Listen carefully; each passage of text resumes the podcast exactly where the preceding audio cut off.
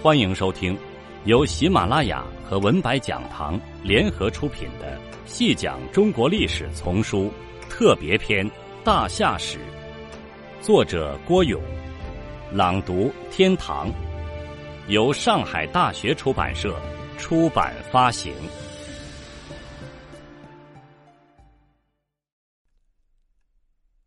第三十集，历史看。中西对于洪灾的解读和方略是很不相同的。总体而言，西方比较神话，中国比较人化；西方比较消极，中国比较积极；西方比较虚幻，中国比较务实。最有意思的是，写在《圣经·创世纪》中的那则家喻户晓的诺亚方舟的故事。故事大致上是这样的。上帝造人之后，人类慢慢走向堕落，他们以杀戮为荣，贪婪而傲慢，血腥残酷的战争在大地上肆意蔓延，处处血流成河，民不聊生。上帝看到这一切，对人类的行为感到极大的愤慨，同时对人类犯下的罪孽感到十分的忧伤。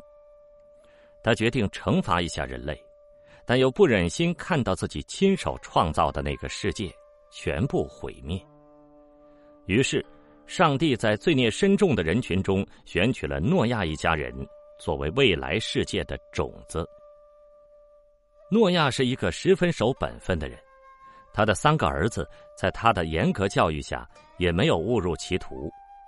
诺亚常常告诫周围的人，应赶快停止作恶。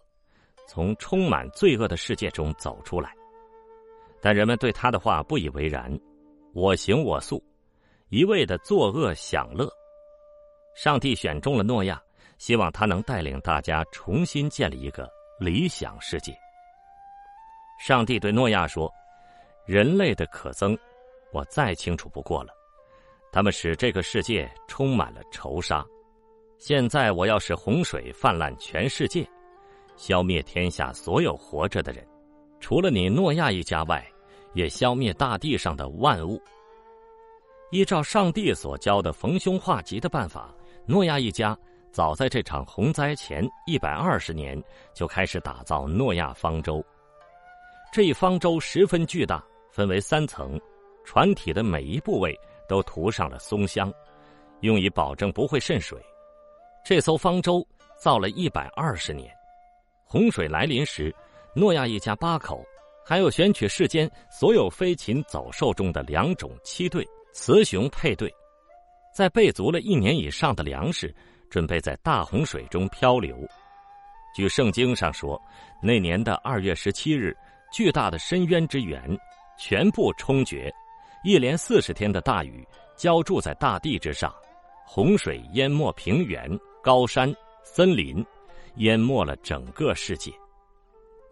洪水爆发后的第二百二十天，诺亚方舟靠在了拉腊山边。又过了四十天，诺亚放出了一只鸽子。七天后，鸽子衔回了一只橄榄枝。这是一个美好的信息，表明洪水退尽了。这时，上帝对诺亚说：“你和你的家人从方舟上出来吧。”把你带上方舟的各种鸟兽爬虫都放出来吧，让它们滋生繁衍，布满全世界吧。西方人相信，新一代人都是善人诺亚的后代。西方人还有一种解读：大洪水是上帝的眼泪，既是上帝对人类的惩处，又体现了上帝对人类的深层的爱。不知大家发觉了没有？面对洪灾。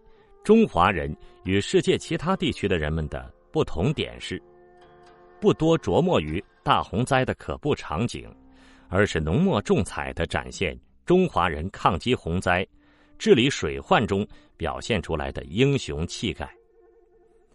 为了治理这场大洪水，当时的天下领导层中设立了水官，能当上水官的，都是被天下人公认为最能干、最有献身精神的人。也是最有希望晋升为皇或帝的人，水官可是挺辛苦的，他要统领天下九州的百姓治水，不少场合都得亲自到第一线，带领大家一起干。当时的水官名号叫什么？恐怕就叫共工。共通洪，共工也就是治理洪水的官员。《史记·武帝本纪》的正义有一个解释：“共工穷奇也。”也就是说，中国历史上领导治水的那个官员原先叫穷奇，后来成绩出色，就把共工这个官名赐给了他。在中国历史上，以官为事的情况有的是。在中华文化中，治水与为民谋福祉联系的十分的紧密。尧在征求谁可以担当治水大员的时候，一再强调了下民其忧。在当时情况下，老百姓的最大忧患就是洪水哪一天会突然冲进他的家园，冲走他家园中的一切，乃至于生命。二零零二年，考古学家在北京发现了一件。出土于河南的青铜器，是遂国国主留下的器物。遂国春秋公国尧后鲁庄公十三年为其所灭。这件器物后来定名为岁公许。铭文里面详细记叙了大禹的情况。他一开头就说：“天命禹夫土，随山峻川。”禹夫土这三个字是见于《尚书禹贡》的。而随山峻川见于禹贡的序，这个发现以后，有人说可以把禹的传说推到西周，甚至西周以前。铭文共十行，九十八字，前九行每行十字，末一行只有八字，讲的都是大禹治水土事。在这九十八字中，共有五处说到了民，如降民建德，自作配享民。爵贵为德民，民好明德，寡固在天下，民为客用资德。大致的意思是说，道禹这个治水英雄之所以足以让人称道，关键就在于他的顾民、享民、贵民之大德。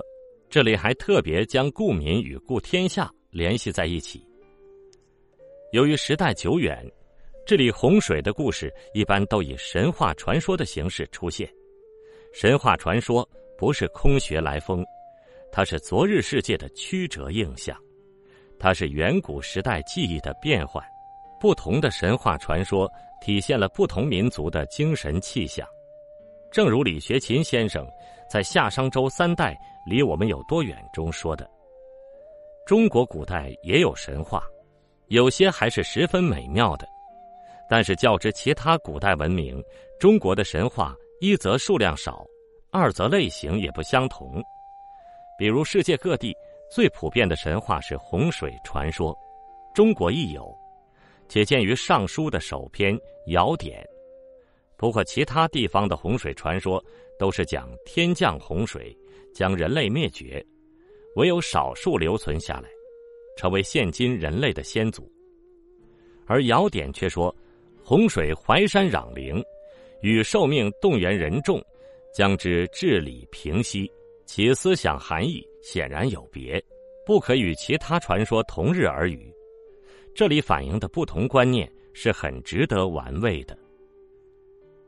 区别的确是有的。西方的神话传说，不管怎么包装，讲的就是神学，就是像洪水这样十分现实的人间事。也要一味的将其神化，用神的观念来加以包装，而中国人比较朴素，比较讲实际和实在。面对像洪水泛滥这样的人间极其重大的事，讲的就是人话。